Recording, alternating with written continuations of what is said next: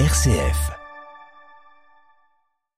Bonjour à toutes et à tous, c'est le microservice, la chronique du service protestant de la jeunesse. 10 minutes pour parler de jeunes, de jeunesse protestante et du secteur de la jeunesse. On met en avant des projets, les nôtres, mais aussi ceux des autres, ceux qui nous tiennent à cœur.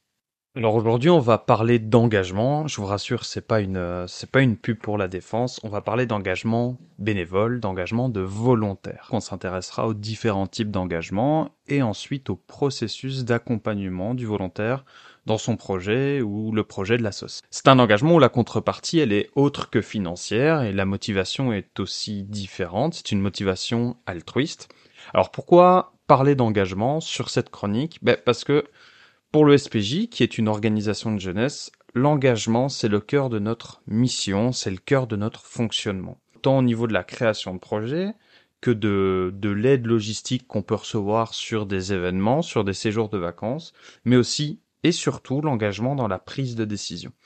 Il faut savoir que dans des structures comme les nôtres, les organes de gestion, on va parler un petit peu technique là, mais l'organe d'administration, l'Assemblée générale, sont constitués à deux tiers de jeunes de moins de 35 ans.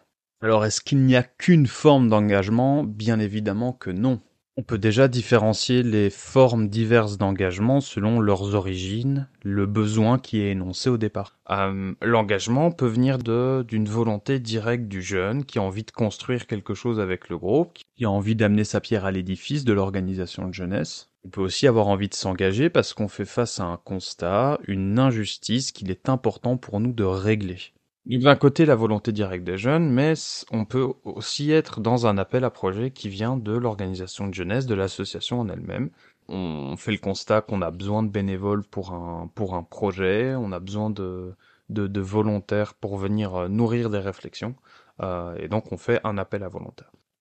Et enfin, euh, l'engagement peut être aussi différent dans sa durée. On va avoir des, des, des, des engagements qui vont être plutôt à, à long terme, j'en parlais, euh, l'engagement dans un organe d'administration, un volontariat international à l'étranger euh, dans, un, projet social, ou alors à court terme, euh, la mise en place d'un événement annuel, la distribution de denrées alimentaires avec Serve the City. Alors il y a un défi à tout ça, pour nous, organisation de jeunesse, pour les responsables de jeunes, pour les assos, c'est comment accompagner Alors pour vous répondre, je me suis appuyé sur plusieurs ressources de l'Associatec, Résonance ASBL, et on va identifier un processus ou, plusieurs points à avoir en tête pour accompagner les volontaires. Alors déjà, on en a un petit peu parlé, comment identifier les besoins? Ben, D'un côté, les besoins de l'association, euh, on a besoin de monter un projet et pour nourrir ce projet, pour le mettre en œuvre, on a besoin de volontaires. Voilà, les besoins de l'association. Mais aussi, euh, le besoin peut venir du jeune au départ. Un besoin personnel ou un besoin que le jeune identifie pour l'association. Alors, comment est-ce qu'on va pouvoir récolter ces besoins, ces retours? Déjà, il y a la posture comprend à quel point on a une oreille attentive pour les jeunes, euh, une posture qui euh, leur permet de, se sentir à l'aise de nous faire des retours. Donc ça, on va surtout le retrouver en fait dans la discussion assez informelle qui, qui peut être créée avec un jeune.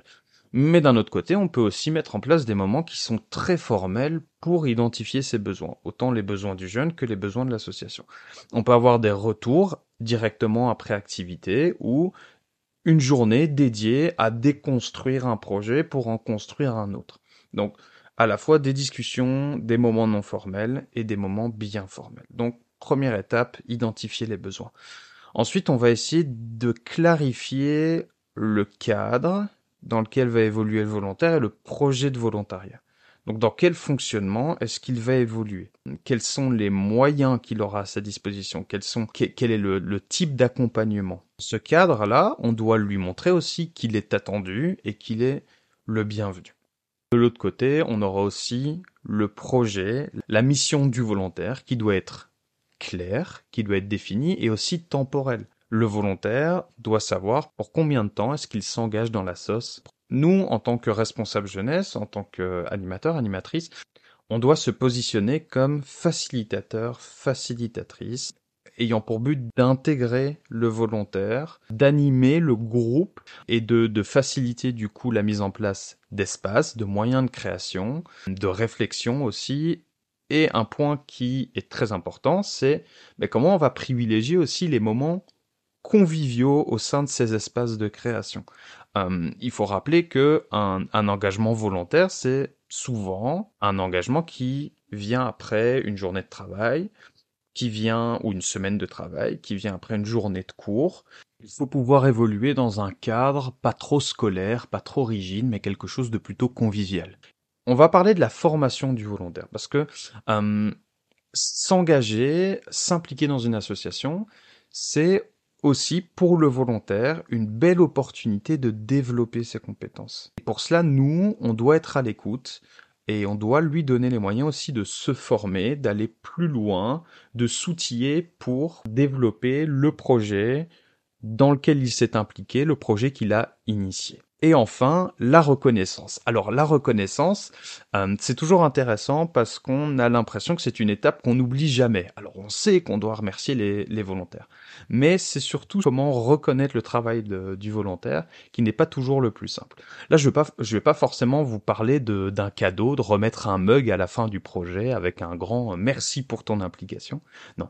Reconnaître le travail du volontaire, ça se déroule tout au long du projet. C'est le suivi qu'on donne au projet. Le jeune, il doit se sentir soutenu, savoir que son travail est important pour l'association. C'est aussi la manière dont on va valoriser ce projet, ce travail, ou le jeune dans notre communication. Après, s'il y a un petit mug à la fin, c'est bien, c'est la cerise sur le gâteau, mais la reconnaissance, elle, se fait tout au long du projet. Donc voilà, quelques étapes dans l'accompagnement du, volontaire. On identifie ses besoins, les besoins de la sauce. Le cadre et le projet de volontariat sont clairs.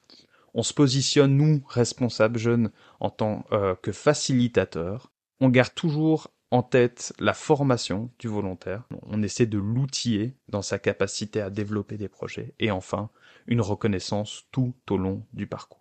Donc pour nous, responsables, la première étape, et qui est sans doute l'étape la plus importante, c'est de garder une porte ouverte pour les jeunes, et pour eux, c'est de savoir qu'ils peuvent passer le pas de cette porte. j'aimerais finir euh, cette chronique avec un, en mettant en, avant un projet assez concret qui nous tient à cœur, euh, qui n'est pas un projet à nous, qui est un projet de jeunes profit de l'armée du salut. C'est un projet assez particulier dans le sens où c'est un projet qui tourne autour du jeu vidéo. Et euh, c'est des jeunes qui, depuis 2-3 ans, organisent un événement d'un un week-end par an autour du jeu vidéo et qui a pour but de récolter des fonds au profit de l'armée du ciel. Cette année, ce projet, qui s'appelle le Redfield Event, se déroulera le 8, 9 et 10 décembre en ligne sur Twitch. Et l'idée est de pouvoir récolter des dons tout en jouant aux jeux vidéo, tout en impliquant le maximum de personnes autour de ce projet-là. Donc si ça vous intéresse, je vous renvoie vers euh, les réseaux sociaux de ce groupe-là, donc c'est Crossover Gaming Solidaire ou Crossover TV sur Instagram. Donc n'hésitez pas à aller les suivre. Pour la prochaine de microservices, on aura la chance de retrouver Stefano, Stefano qui est un ancien volontaire international. Il a travaillé durant un an dans une maison, un foyer pour les enfants, placé par le juge, et il a fait de cette expérience une source d'inspiration pour une pièce de théâtre qui s'appelle Maison d'enfants. Cette pièce de théâtre, elle nous parle du quotidien parfois chamboulé, parfois difficile des enfants qui vivent en foyer d'accueil. En attendant la prochaine chronique, je vous souhaite une très bonne journée. Prenez soin de vous.